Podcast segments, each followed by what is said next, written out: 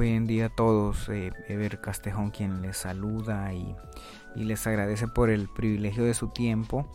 En esta emisión eh, vamos a estar hablando de la ley SOX. Em, ¿Qué es la ley SOX? ¿Cuál es su marco de aplicación? Eh, ¿Cuáles son sus, las sanciones aplicables verdad? en caso de, de incumplimientos? Es bastante delicado este tema. Es em, sin embargo, tiene sus, sus puntos eh, de vista muy buenos, creería yo. ¿Verdad? Si lo vemos como parte de un todo y si lo vemos como eh, en, pro de qué o cuál es la mejora que, esto trae, no solo para las empresas, sino para eh, una economía viéndola como un todo. Este tema, sinceramente, es un tema bastante amplio. Y, la importancia del por qué traerlo a este espacio, eh, bueno, podría ser que mm, me llama mucho la atención algo. Em, bueno, dicho sea de paso, en, algún, en alguna etapa de mi, de mi vida profesional, eh, ¿verdad? Sí, sí he tenido mucha, mucha participación al respecto, desarrollando, auditando, estudiando, etcétera, sobre esta ley. Eh, eh, sin embargo, en todo ese tiempo que a lo mejor eh, leí o estudié al respecto, eh, me llamaba mucho la atención el comportamiento de los, de los involucrados en el tema. sí, es un tema bastante fuerte, es un tema delicado. con esto me refiero a lo que dio origen, eh, ¿verdad? O sea, ya después eh, lo que trae beneficios y lo que trae es mucha, mucho orden, digamos, es un marco, ¿verdad? Muy, muy importante. Y siguiendo con la idea, me llamaba mucho la atención de las formas de pensar de, muchos directores, ejecutivos de alto nivel, como se les dice, ¿verdad? Muchas actitudes que tenían o, que tuvieron ellos en ese momento. Em, últimamente me, ha llamado mucho la atención ese tema. Creo yo que el tema mental, el tema psicológico no, no debe estar del lado de, muchas de las eh, acciones o, del actuar que tenemos en el, en el día a día o en nuestras vidas. Creo que no está alejado. Bien, para poner un poco más en contexto, eh, hablemos un poquito de la ley Sarbanes-Oxley. Voy a hacer un pequeño resumen y después me voy a ir extendiendo eh, según un par de puntos que hemos, que hemos preparado, ¿verdad? Como, como lo decimos siempre con la mejor de las voluntades posibles. Y mm, comencemos diciendo que eh, después del escándalo de Enron que sacudió al mundo y que creó dudas acerca de los principios de contabilidad, de las compañías que, cotizaban en la bolsa, el Congreso de los Estados Unidos aprueba en el año 2002 la ley Sarbanes-Oxley. Bien, como, como decimos, vamos a, vamos a, extendernos un poco más. Eh, sin embargo, hay, un punto importante que mencionar. Eh, los Estados Unidos a inicio del año de los, de los 2000 eh, sufrieron, ¿verdad? O, en, su, en su existir eh, fue un, tiempo bastante delicado, fue un tiempo bastante duro. Eh, bueno, si bien recordamos el 11 de septiembre del 2001 con lo de las Torres Gemelas, ese fue un ataque, mm, ¿verdad?, a su centro de negocios o al centro de negocios más grande del mundo. Y fue un duro impacto sobre todo para la economía de ellos, eh, cuánto dinero no se movía desde ahí, digamos. Em, entonces fue un inicio de bien de siglo, un inicio de década, un inicio de, tantas cosas bastante complicado. Eh, y a esto sumémosles todos estos escándalos financieros, todos estos delitos, em, eh, ¿verdad? Que tienen que ver con las empresas. Eh, entonces es cuando desde el Congreso toman acción y deciden digámoslo, no es la forma, no es la forma, sin embargo es como, como se, nos, se nos hace a bien poder eh, ejemplificar y es cuando el, el, Congreso decide meter las manos. Sí, y es cuando decide participar y, ver y, que lo que estaba sucediendo no era algo tan, tan sencillo. Entonces, eh, la ley Sarbanes-Oxley creó nuevas normas que tuvieron que cumplir las compañías en la bolsa y las compañías o los auditores, digamos, los auditores de estas empresas. Em, dicho sea de paso, la ley Sarbanes-Oxley fue diseñada para proteger a los accionistas de un fraude que podría finalmente destruir sus inversiones y cuyo propósito eh, fue proporcionar certidumbre a los mercados financieros que habían quedado eh, nerviosos por la serie de escándalos que aniquilaron a los gigantes corporativos. Y es, lo que estamos mencionando, de que fue una, un tiempo difícil, ¿verdad? Que lo único que ocasionaba era, era una nube especulativa. Eh, sí, o sea, eh, mucha incertidumbre, no había nada claro eh, y, sin, y sin nadie que saliera a responder, eh, todas estas situaciones lo que hacían era, era ahuyentar la inversión, aun y cuando estamos hablando de la economía más fuerte del mundo.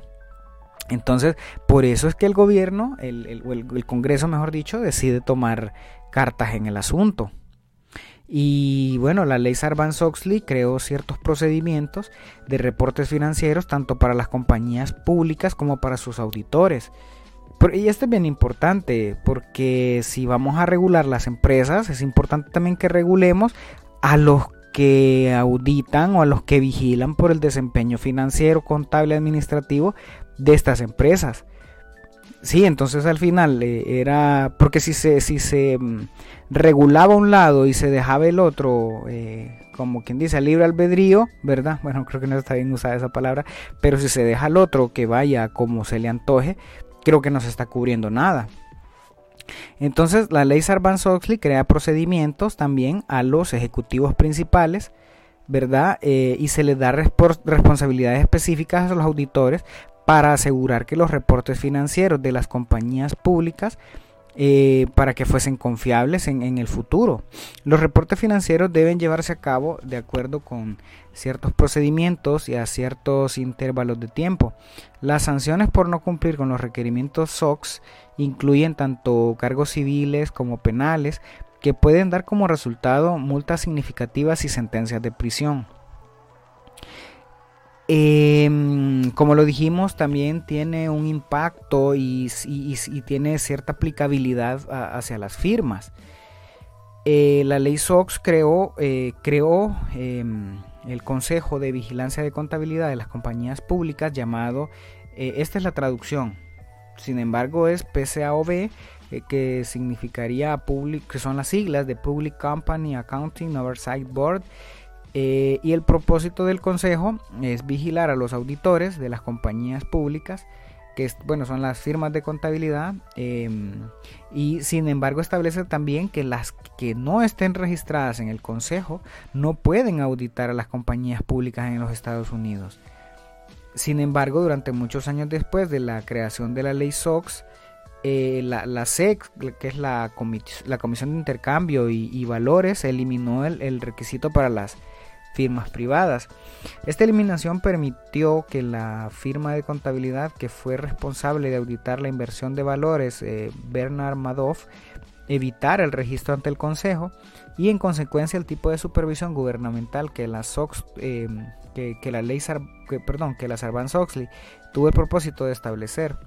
Después de las noticias reveladas sobre el esquema Ponzi Bernard, de, de Bernard Madoff y sus efectos devastadores sobre los individuos y los mercados financieros, se hicieron evidentes en 2008, en diciembre de 2008, perdón, para ser más exacto. Eh, la SEC permitió eh, el lapso de dispensa y para enero de 2009 requiere ahora que los auditores de las firmas privadas se registren ante el Consejo y sean contabilizadas en relación con las normas éticas y profesionales fijadas por el Consejo. Si lo que quiere decir acá era que, mm, eh, que antes no era, no era obligatorio para las firmas privadas. Sin embargo, después, a raíz de todo esto, de este caso que se mencionó en, en específico, se volvió obligatorio. Eh, vamos a, vamos a, bueno, continuamos. Eh, la ley Sarbanes-Oxley o SOX es la más importante regulación surgida después de los escándalos financieros en Estados Unidos en el año 2001. Eh, como lo dijimos, productos de quiebras, fraudes y otros manejos administrativos no apropiados que mermaron la confianza de los inversionistas respecto de la información financiera emitida por las empresas. Eh, la ley SOX contiene 11 leyes y numerosas eh, secciones regulando diferentes aspectos e involucrando a los ejecutivos de las empresas, directorio, gobiernos corporativos, comités de auditoría, agentes de valores, corredores de bolsa, clasificadoras de riesgo y firmas auditoras, entre otros. ¿Cómo surge esta ley? Eh, bueno, ya adelantamos un poco, sin embargo, em, hay, un punto bien importante con la con la creación, ¿verdad? O cómo surge esta ley. Y, em, y como lo dijimos, el, mensaje fue claro, la intervención del, Congreso, del Estado, tenía que ser pronta. Y mm, porque, bueno, el, marco, por así decirlo, es, el siguiente. Eh, esta ley fue propuesta por, por un senador demócrata y por un diputado republicano. El senador demócrata se llama Paul Sarbanes y el diputado republicano es Michael Oxley en el Congreso estadounidense para el control de las auditorías financieras. La ley, eh, bueno, justamente de ahí toma el, eh, toma el nombre, eh, porque la ley se le llama SOX o Ley Sarbanes-Oxley, también es conocida como Sarbox o SOA también. Em, y, es importante también, como lo decimos, el, mensaje era directo y claro y contundente. O sea, tenían que recuperar la confianza de los inversionistas porque si no se venía el declive de la economía como tal. Por lo tanto, la ley fue aprobada por amplia mayoría, tanto por el Congreso como por el Senado.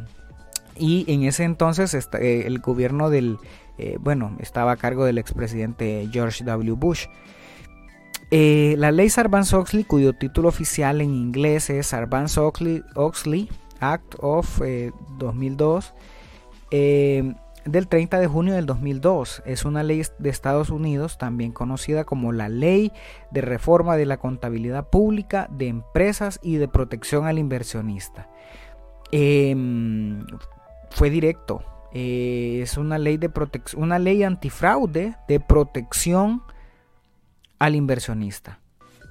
¿Sí? Así que en julio del 2002 el gobierno aprueba la ley como mecanismo para endurecer los controles de las empresas y devolver la confianza perdida a causa de los fraudes. Entre tantos, igual vamos a mencionar un par de casos que se dieron y el, más sonado, el más fuerte que incluso se llevó de, de encuentro a, una firma auditora que en aquel momento pues era la, la number one, como dicen, la número uno. Em, eh, hablamos del caso de Enron, ¿verdad? que fue la empresa y la, firma era Arthur Anderson. Bien, el, texto legal eh, abarca temas como el buen gobierno corporativo, la responsabilidad de los administradores, la, la transparencia y otras importantes limitaciones al trabajo de los auditores. Eh, ¿Cuál es la finalidad de la ley SOX? ¿Qué es lo que regula? bueno, esta ley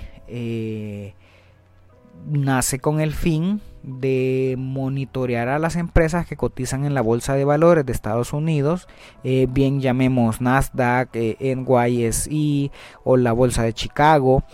Em, y lo que busca es evitar que la valorización de las acciones de las mismas sea alterada de manera dudosa mientras que su valor es menor, que justamente, no sé, en, lo personal a mí me ayuda mucho eh, poder entender cuál fue el problema, ¿verdad? Para después eh, poder buscar una solución. Entonces, ok, ¿cuál era el problema? De que los estados financieros de las empresas más importantes de aquel momento, o por lo menos las empresas que desembocaron en fraudes financieros o, o, delitos fiscales, eh, perdón, de, sí, delitos financieros, eh, eh, presentaban información errónea. Entonces, eh, el valor de las acciones de estas empresas se mostraba a cierto nivel. Sin embargo, al darse cuenta que estas mismas, o sea, eran eran estados financieros fraudulentos, no mostraban la información que, realmente era, entonces las quiebras eran, eran eran, por así decir, inevitables.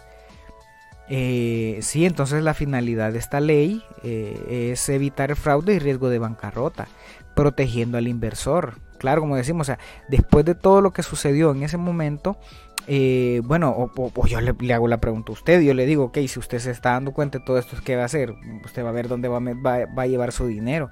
Bien sea que ya estaba dentro de esa economía o tenía planes de entrar, lo que eso hace más bien es correrlo. Entonces, eh, la acción fue oportuna y la acción fue directa, tal cual. Entonces, bueno, su finalidad es evitar fraudes y riesgos de bancarrota protegiendo al inversor.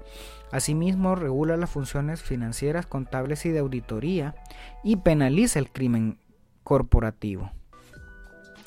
Y hay que tener en cuenta de algo, y como lo dijimos, lo cual es el fondo del asunto, y que provoca una serie de escándalos en secuencia, eh, pues creó incertidumbre, un ambiente no propicio eh, bueno, es lo que estábamos diciendo, los inversores comenzaban a tener dudas. Y este monitoreo oportuno y control se realiza a través del incremento de los controles internos de las empresas y la implementación de medidas preventivas que garanticen la integridad y precisión de sus informes financieros. La ley se aplica a todas las empresas públicas.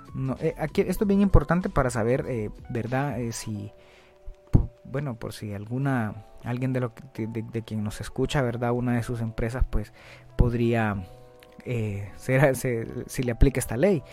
Y bueno, la ley se aplica a todas las empresas públicas norteamericanas o extranjeras, incluyendo a los, a los emisores American Depository Receipts, ADR, cuyos valores se transan en bolsas de valores de Estados Unidos, es decir, emisores nivel 2 y de nivel 3, cuyos valores están registrados según la sección 12 de la, de la SEC, eh, y que eh, adecúen sus contabilidades a las normas contables eh, generalmente aceptadas en los Estados Unidos o bien presenten su informe anual según dichas normas. ¿Cuáles pueden ser las ventajas que otorga esta ley entre lo que ya mencionamos, un fortalecimiento de, de, su estructura, de su control interno, sobre todo es una ley de protección al inversionista, Em, y bueno, esta ley establece una nueva ética de responsabilidades corporativas y normas estrictas para prevenir y sancionar el fraude corporativo y actos de corrupción. En ese sentido se crea, eh, bueno, como lo dijimos, PCAOB, que es la Junta Supervisora de Compañías de Contabilidad, eh, o de los auditores, ¿verdad? Organismo que regula y que establece los lineamientos acerca de los estándares profesionales, ética y competencia que regirán el desarrollo de las actividades contables, llevando a cabo tres funciones específicas. Revisión, regulación y sanción de las empresas. Asimismo, ah, ok, aquí bien importante también, porque a la Junta la vigila la SEC. Sí, la, mm, eh, la SEC, ¿verdad? Bien, la ley SOX ha reglamentado en los Estados Unidos diversos controles para mejorar la calidad de la información financiera, teniendo como base las normas de contabilidad, control interno, gobierno corporativo, independencia de las auditorías y el aumento de las sanciones por delitos financieros. Hay, una, hay una parte muy muy importante, eh, ¿verdad? Que mientras se hacía el estudio y el análisis, cuáles pueden ser eh, yo, yo escuché en algún momento, ¿verdad? Una, una eh, o sea, qué tan grave puede ser, ¿verdad? Eh, y ya voy a explicar por qué, por qué nos metimos a esta, mm, hacer este análisis. Mm, bueno, lo, lo, lo voy a explicar. Cuando yo tuve la oportunidad de auditar alguna empresa, ¿verdad? Que, estaba o que, o que caía dentro de esta normativa o le aplicaba, eh, la, actitud del auditado era distinta. Sí, como, em, o sea, yo sí estuve en muchas discusiones de puntos, en muchas defensas de puntos, etcétera. Sin embargo, cuando se hacía bajo este marco, eh, todo cambiaba y era un poco más complicado todo. O sea, sí se no, a mí no me gusta usar este, este término, pero sí se peleaban un tanto más los controles inefectivos. Entonces, eh, ¿qué tan grave puede resultar un control inefectivo? ¿verdad? Bajo esta normativa. Y sería importante también mencionar, bueno, les, les, deseamos mencionar la diferencia entre un control inefectivo y una, y una excepción, ya que es muy diferente. Eh, sí. Y bueno, las sanciones por no cumplir con los requerimientos de SOX incluyen tanto cargos civiles como penales que pueden dar como resultado multas significativas y sentencias de prisión. Con esto se puede entender un poco, em, o sea, yo no quiero pensar de que la gente a lo mejor tenía otro tipo de actitud pensando en cuál sería su castigo en caso de incumplimiento.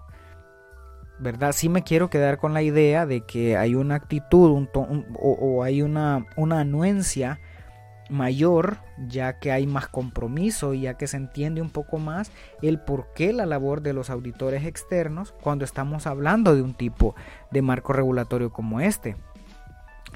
Em, y bueno, y con lo que, y con lo que decía de, de la diferencia entre, entre un control inefectivo y una excepción, es bueno es, un tanto más sencillo porque por ejemplo el, control inefectivo usted lo puede determinar desde, el desde la etapa de los recorridos o narrativas verdad desde que usted está entendiendo los procesos que al final desembocan en la información financiera que se presenta en los valga el juego de, bueno en los estados financieros ¿verdad? Entonces, eso usted lo puede hacer desde el conocimiento del negocio y desde el entendimiento de los procesos ese, ese tipo de análisis se hace desde ese momento. Entonces, eh, porque usted desde que evalúa el diseño eh, y del control, usted puede determinar de que en realidad es inefectivo porque no bueno, tampoco es tan así, ¿verdad? Pero si no cubre nada, si el control no me está, no, no me está controlando nada, entonces yo puedo de ahí decir que el control es inefectivo. Y la diferencia entre una eh, una, una, una, excepción es que, por ejemplo, si nosotros tenemos, es importante entenderlo, de que la, metodología, ¿verdad? Cuando se audita un tipo de una, una, una, una empresa que cotiza en la bolsa, cambia mucho. Entonces ahí entra en juego bastante el tema de la frecuencia del control, ¿verdad? Cada cuánto se lleva a cabo. Entonces, dependiendo de eso, se, solicita la muestra a revisar. Lo estoy diciendo así como en términos generales. Entonces, ¿qué quiero decir? Si usted de, mm, X control pide una muestra de 25 sucedidas en, en un periodo determinado, si una de ellas no cumple todo lo que quiere decir, el control en realidad no es que es inefectivo ahí, lo, ahí estamos hablando de una excepción, ¿verdad? Y hay procedimientos, ¿verdad? Que pues ya, dependerá de, la, de las diferentes metodologías, ¿verdad? O cuál sería el proceder. Muchas veces también en base al juicio usted podría decir, bueno, va a reemplazar la muestra, perdón, va a extender la muestra, ¿verdad? Dependiendo. Pero sí es importante mencionar porque, eh, porque como lo decíamos, es bien delicado que usted aparezca y diga de que un control es inefectivo cuando a lo mejor está hablando de una excepción. ¿sí? Entonces es un evento que a lo mejor no está tan eh, como debiese ser, ¿verdad? Entonces, porque el problema es que, digamos, si ni una, bueno, pero es que también este, este es otro tema, porque si de la muestra que usted solicita todas le salen eh, que, que no cumplen, ahí es, también es otra situación, ¿verdad? Sin embargo, es bien importante porque no va a llegar usted a decirle, bueno, tenés control inefectivo, porque como le digo, eso a lo mejor se puede determinar desde que usted está haciendo el entendimiento, el entendimiento de los controles y de los procesos. Bien, como lo dijimos desde un momento, eh, vamos a, ahondar un poco más sobre el caso, el detonante, digámoslo así, eh, o, que al final derivó, ¿verdad?, en, la creación de esta ley y aprobación de esta ley. Y estamos hablando del escándalo del caso de Enron y Arthur Anderson, ¿verdad? La, firma número uno en aquel momento y que pues este caso se lo llevó, se lo llevó de encuentro también. Y bueno, lo que podemos decir es que el, el, fraude corporativo es más común de lo que se puede pensar. Los casos de las empresas Enron y WorldCom en los Estados Unidos eh, son reconocidos históricamente, además que involucraron empleados y altos directivos, donde la tecnología y la informática eh, facilitaron sus operaciones. Este fenómeno hace que las empresas tanto nacionales como internacionales dejen de, mm, dejen de crecer y generen desconfianza en los inversionistas. Por ejemplo, vamos a mencionar eh, un par de datos, ¿verdad? Que cómo estaba Enron en ese momento. Enron Corporation fue una empresa energética con sede en Houston que empleaba a más de 21 mil personas allá por mediados del 2001. Enron creció exponencialmente en su área original y se introdujo en otros rubros como la transmisión de energía eléctrica, eh, previendo su posible desregulación como había ocurrido en el caso del gas. La empresa también desarrolló nuevos mercados en el área de las comunicaciones, manejo de riesgos y seguros en general. En su momento la revista Fortune la designó como la empresa más innovadora de los Estados Unidos durante cinco años consecutivos. Simultáneamente, una serie de técnicas contables fraudulentas avaladas por su firma auditora, la entonces prestigiosa, lo que estamos mencionando, eh, Arthur Anderson, permitieron crear el mayor fraude empresarial conocido hasta entonces. Estos datos que, mencionamos, no es que estamos diciendo que una empresa que, que presente más o menos un comportamiento similar va a desembocar en, algo como esto. Sin embargo, son aspectos que llamaron la atención en su momento, ¿verdad? Y, em, y bueno, al final pasó lo que ocurrió, lo que pasó, perdón, pues sí, lo que, lo, que sucedió. Y sí quiero mencionar, eh, ¿verdad? Porque siempre que ocurren todos estos acontecimientos, eh, sí tienen un impacto dentro de la cultura popular por ejemplo, hay, muchos documentales y películas, ¿verdad? Que surgieron a raíz de esto. Una de las más populares es la película Las locuras de Dick and Jane, que salió en el año 2005 y en sí la película se inspiró en el caso de Enron y hay una parte muy muy muy peculiar, ¿verdad? Y es en el cierre de la película donde se cruzan los, eh, los protagonistas de la película, que es Dick Harper, eh, protagonizado por Jim Carrey y Jane Harper, que es la esposa, que el papel se lo dieron a tía Leoni, eh, y se cruzan, van, van por la carretera, eh, y se cruzan con, un amigo que les dice que, trabaja en una empresa, eh, una nueva empresa con buenas prestaciones, que trabajan con energía y que se llama Enron. Y ahí termina la película. Justamente es la, la, la como la última, la última escena. Es importante mencionar eh, esto, esto, que, esto que, acabo de decir, de que la, el, chiste, bueno, eh, por así decirlo, la gracia está en que dice que, que, trabaja en una nueva empresa de energía con buenas prestaciones y lo que, lo que sucedía en Enron, eh, por eso también lo dije en el inicio que me llama la atención las actitudes de algunos directivos, ¿verdad? Porque, o sea, esto sí debe, debe llamar la atención. porque, por ejemplo, los directivos incentivan a sus empleados a invertir los fondos de sus jubilaciones en acciones de Enron. No digo que esto está malo. A lo que voy yo es que si usted mismo, digamos, em, usted sabe que las cosas andan mal, pero aún así usted incentivaba para que sus empleados pusieran, eh, eh, invirtieran sus jubilaciones, ¿verdad? En acciones de la empresa. Entonces, por eso, no sé, me, llama mucho la atención ese tipo de actitudes, porque como digo, o sea, usted mismo sabe que la cosa está mal, pero aún así usted eh, eh, em, hace lo posible para que inviertan aún más y en este caso, cosas tan, tan, tan delicadas como las jubilaciones, ¿verdad? Y ellos los los invertían en, acciones de la compañía. Hay un documental también muy bueno llamado Los que estafaron América, palabras más, palabras menos, ahí ya depende de la traducción, pero el sentido es eso, que los que estafaron América. Em, y, vuelvo a lo mismo, cuando miré ese documental me llamó la atención em, eh, la actitud, ¿verdad? Porque habían muchas Em, no sé, muchas cosas, em, no sé, interes bueno, no interesantes, pero sí que llamaban mucho la atención en cuanto a su actuar, ¿verdad? Y dejé de lado incluso el robo, la estafa y lo demás, y centrarme de que no eran actitudes, bueno, en, este, en la actualidad es bien difícil decir que es normal y que no lo es pero podemos decir prácticas eh, desleales completamente, ¿verdad? Entonces eso sí me llamó mucho la atención.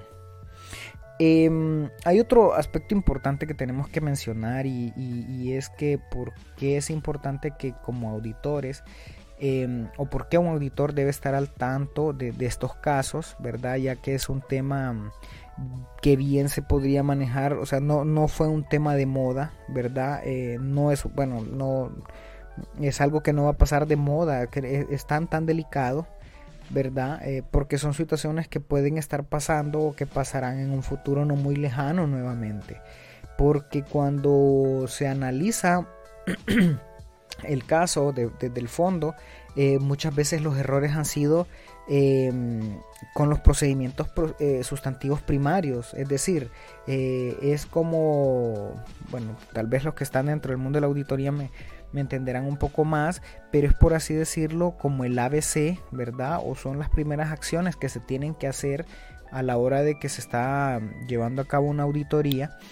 Entonces eh, me llama también mucho la atención de que las fallas muchas veces están en esos procedimientos eh, sustantivos primarios, ¿verdad? Entonces eh, al final pues como es, bueno, aquí, bueno, bueno, es que creo que la la pregunta se responde sola, porque al final pues ahí hay un dictamen, ¿verdad? Y ahí ya se sabe de que sí había colusión y demás y fraude, etcétera. Entonces, pero lo que voy yo es que en la actualidad, ¿verdad? No deberíamos de fallar en esos procedimientos. O sea, aquí sí ya sabemos que se falló porque se quería fallar.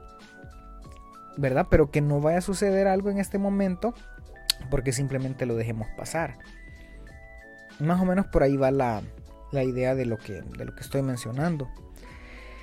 Eh, bien, ¿cuáles pueden ser las conclusiones, verdad, que, deberíamos aplicar a nuestros equipos de trabajo al respecto de SOX?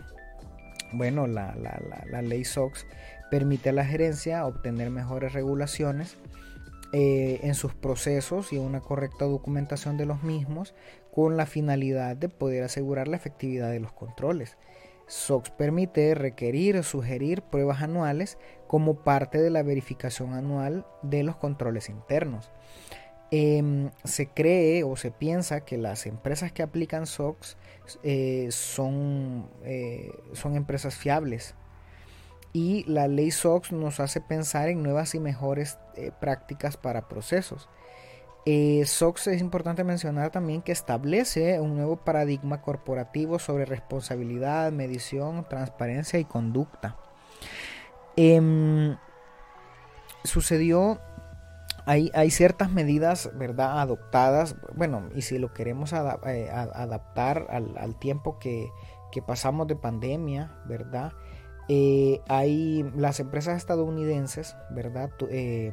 Tienen ciertos requerimientos o ciertos requisitos con los cuales cumplir que al final cuando suceden este tipo de, de crisis o este tipo de situaciones les ayudan a poder llevar un poco mejor como diríamos la fiesta ¿Por qué? Porque tienen, bueno, voy a, voy a relatar más o menos el análisis, cómo se hizo, para que lo podamos visualizar de una mejor manera. ¿Y qué es lo que sucedió? En Latinoamérica muchas empresas tuvieron que improvisar, ¿verdad? Y producto de esta improvisación se cometieron muchos errores, pérdida de tiempo, pérdida de recursos, eh, debido a que no se han tomado las funciones de administración de riesgos con la seriedad adecuada, ya que no todas las compañías tienen planes de continuidad del negocio, planes de desastres o un plan para manejo de una crisis estilo COVID. Eh, muchos me dijeron en algún momento de que no, pero es que para esto nadie estaba nadie estaba listo, nadie estaba preparado. Y recuerdo que una vez, eh, bueno, yo tuve una intervención en un, programa y yo le decía al, presentador justamente eso, de que, por ejemplo, hay países, ¿verdad?, que a lo mejor no le están pasando tan mal en el tema económico. Entonces él me dijo, ah, sí, pero es que son economías más fuertes, que no sé qué.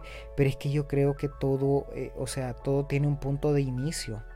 Y si desde la, o sea, no sé, la, la, la el, punto central es justamente este tipo de temas. Eh, por ejemplo, tener una reserva para eh, de calamidad y desastres, por ejemplo, sí, eh, que sí la tienen las empresas estadounidenses. Entonces, sí es cierto, es una economía fuerte, pero porque también sus bases están bien fundamentadas, ¿verdad? O sea, eh, e incluso este tipo de situaciones deberían ser el precedente para que se empiecen a tomar acciones que mejoren las acciones, perdón, que se tomen acciones que mejoren las situaciones en un futuro. O sea, siento yo que pasó tal como nos pasó y si vuelve a pasar, nos va a volver a pasar y esta vez va a ser peor porque ya sabíamos. No sé si me doy más a entender más o menos. Entonces, bueno, en Estados Unidos las compañías tienen planes de continuidad del negocio, planes de desastres o plan para manejo de crisis ¿verdad? Eh, y por ejemplo en, Estados Unidos son las herramientas fundamentales que ayudaron hoy día a afrontar esta crisis. Eh, como lo digo, se debe tomar esta experiencia como un punto de aprendizaje y de cambio dentro de las pocas cosas eh, positivas que nos deja la pandemia. Una de ellas es poder establecer este como un inicio o punto de partida, ya que COVID nos ha dejado demostrado el valor de la administración de riesgos. Por ejemplo, la la, repartición de dividendos, no está mal adoptar de ahora en adelante. Eh, reservas, eh, bueno, la verdad que bien, es un tema amplio, es un tema, ¿verdad? Y ya cada quien va a tomar sus, sus decisiones y va a tomar sus, sus propias eh, conjeturas. Em, ya, bueno, ya, ya, casi vamos, vamos cerrando, ¿verdad? Y podemos mencionar que las empresas en Estados Unidos a partir de los escándalos de Enron y WorldCom eh, han desencadenado en la creación de la ley SOX, ¿verdad? Eh, que posiciona al departamento de auditoría dentro de la estructura de la compañía de gran manera.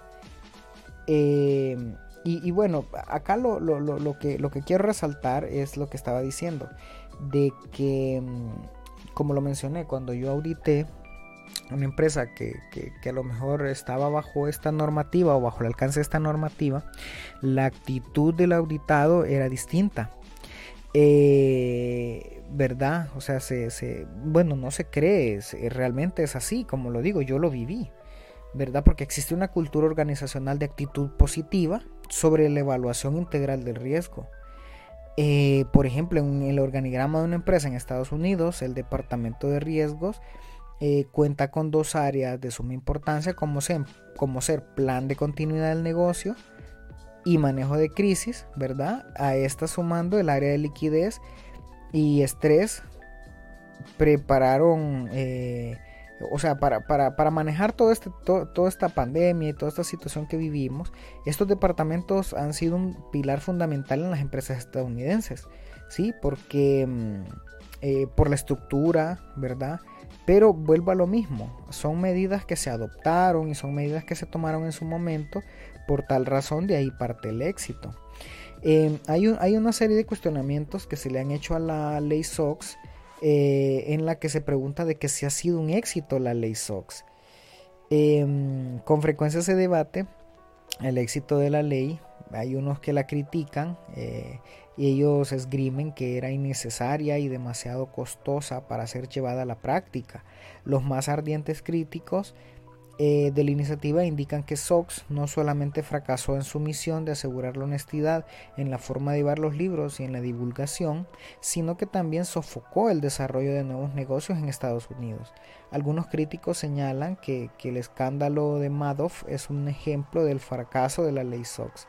Sin embargo, no todos los analistas comparten esta clase de crítica. Muchos de ellos creen que ahora se están preparando para las compañías públicas eh, estados de contabilidad financiera más precisos y que los accionistas tienen una mayor confianza en sus inversiones como resultado de SOX.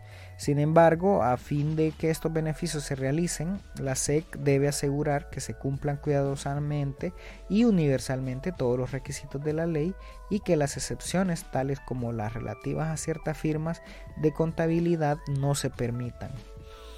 Desde este espacio solo nos resta decirle que procure leer mucho, cuide de quien se rodea, cuide las inversiones que hace, procure ahorrar, escuche consejos, infórmese que no hay mejor arma que esa, el estar educado y más ahora con el poder de la tecnología. Em, bueno, igual allá cada quien como desea proyectarse. Pero piensa en su futuro. El pensar en su futuro depende de lo que hace el día de hoy. Hasta aquí nuestra participación en este podcast. Pasamos hoy de las 2600 palabras dichas. Esperamos que les sea de mucha utilidad. Lo hacemos con todo el agrado y con todo el gusto.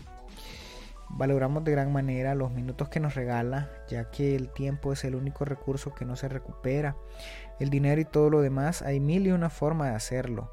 Este aporte llega a ustedes con la mejor de nuestras voluntades. Nos despedimos recordando que la educación nos hace libres. Estamos a la orden también con Financas Servicios Profesionales. Háganos la consulta, nosotros la resolvemos. Descargue la app en Google Play, es gratis. Y si no, pues ya lo hemos dicho en un sinfín de ocasiones. Hay mejores en las tiendas de aplicaciones. Lo importante es que tenga el hábito y pueda llevar en orden sus finanzas personales. Este podcast se distribuye ya en varias plataformas como ser Google Podcast, Apple Podcast, Spotify, Anchor.fm, Pocketcast, Public Radio, Overcast. Síganos en Facebook como FinanCastHN, también síganos en YouTube como FinanCastHN. Hasta la próxima.